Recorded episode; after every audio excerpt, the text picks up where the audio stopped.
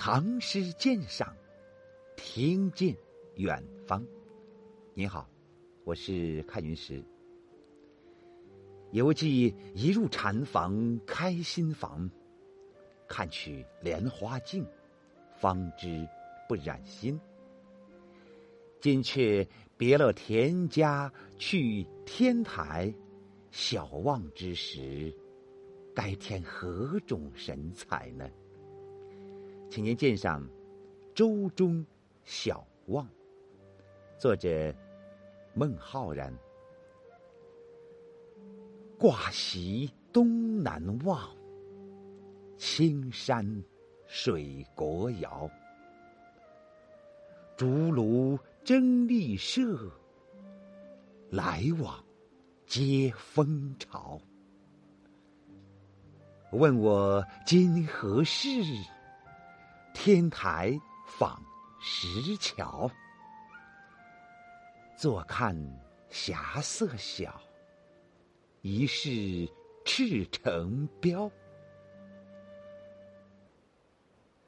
孟浩然诗多写自己的日常生活，常常遇景入咏，不勾其绝意，故诗味的淡泊，往往叫人可意会而不可言传。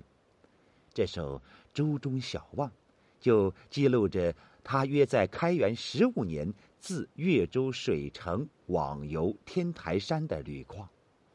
实地登临，在大多数人看来要有奇趣的多，而他更乐于表现名山在可望而不可及那种旅途况味。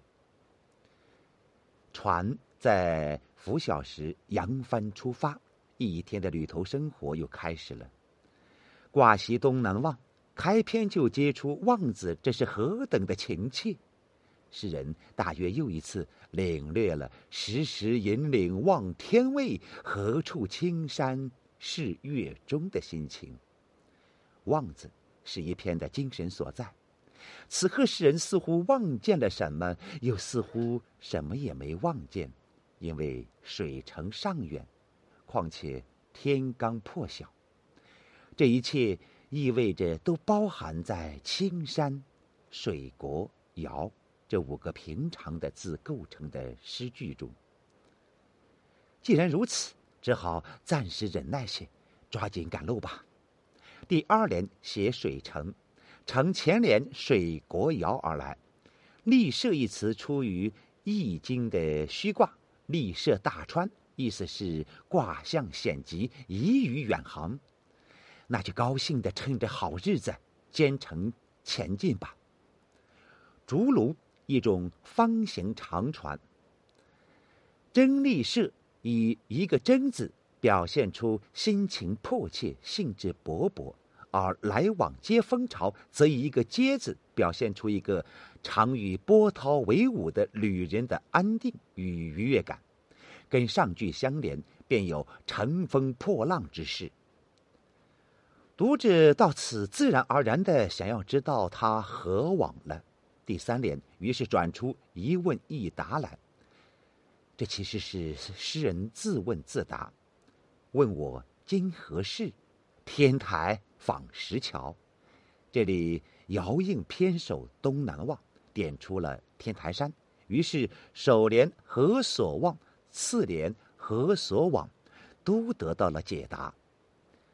天台山是东南名山，石桥尤为胜迹。据《太平寰宇记》引启蒙注，天台山去天不远，路经游溪水，深险清冷，前有石桥，路径不盈尺，长数十丈，下临绝涧，为望深。然后能记。记着梯岩壁，原葛罗之境，渡得平路，见天台山巍然奇秀，列双岭于清霄。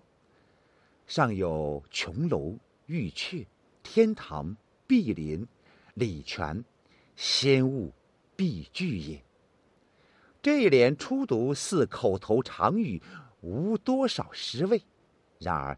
只要联想到这些关于名山胜迹的种种奇妙传说，你就会体味得到“天台访石桥”一句中略带着兴奋与夸耀的口吻，感到作者的陶醉和神往。而诗的意味就在那无字处，在诗人初语时那神情风采之中。正因为诗人是这样的陶然神往，眼前出现的一片霞光，便引起他一个动人的猜想：坐看霞色小，疑是赤城标。朝霞映红的天际是那样璀璨美丽，那大约就是赤城山上的尖顶所在吧。赤城山在天台县北，属于天台山的一部分。山中石色皆赤，撞入云霞，因此在世人的想象中，映红天际的不是朝霞，而当是山石发出的异彩。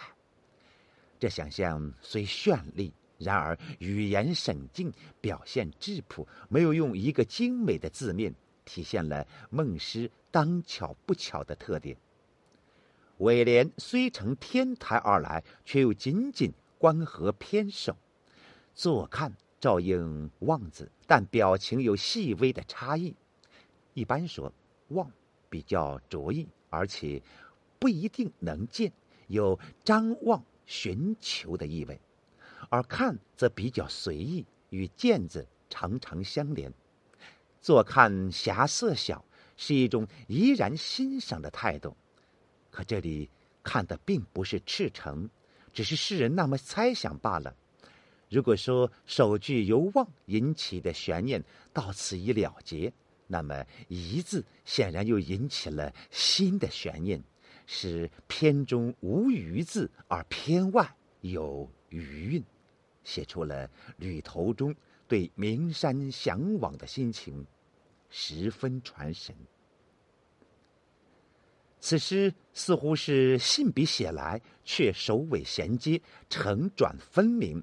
片法严谨，他形象质朴，却又真彩内应；他没有警句练字，却又兴味贯穿全篇。从声律角度看，此诗是五言律诗，然而通体散行，中两联不作骈偶。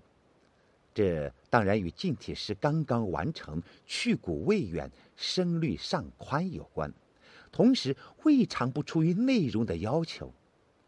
这样，它既有音乐美，又洒脱自然，自是六朝短古加以声律，便觉神韵超然。作者周孝天，这才是边看边疑，望中妙，自问自答，字字好。难得天子一见，可天子闻诗。却生大气，这又因何故呢？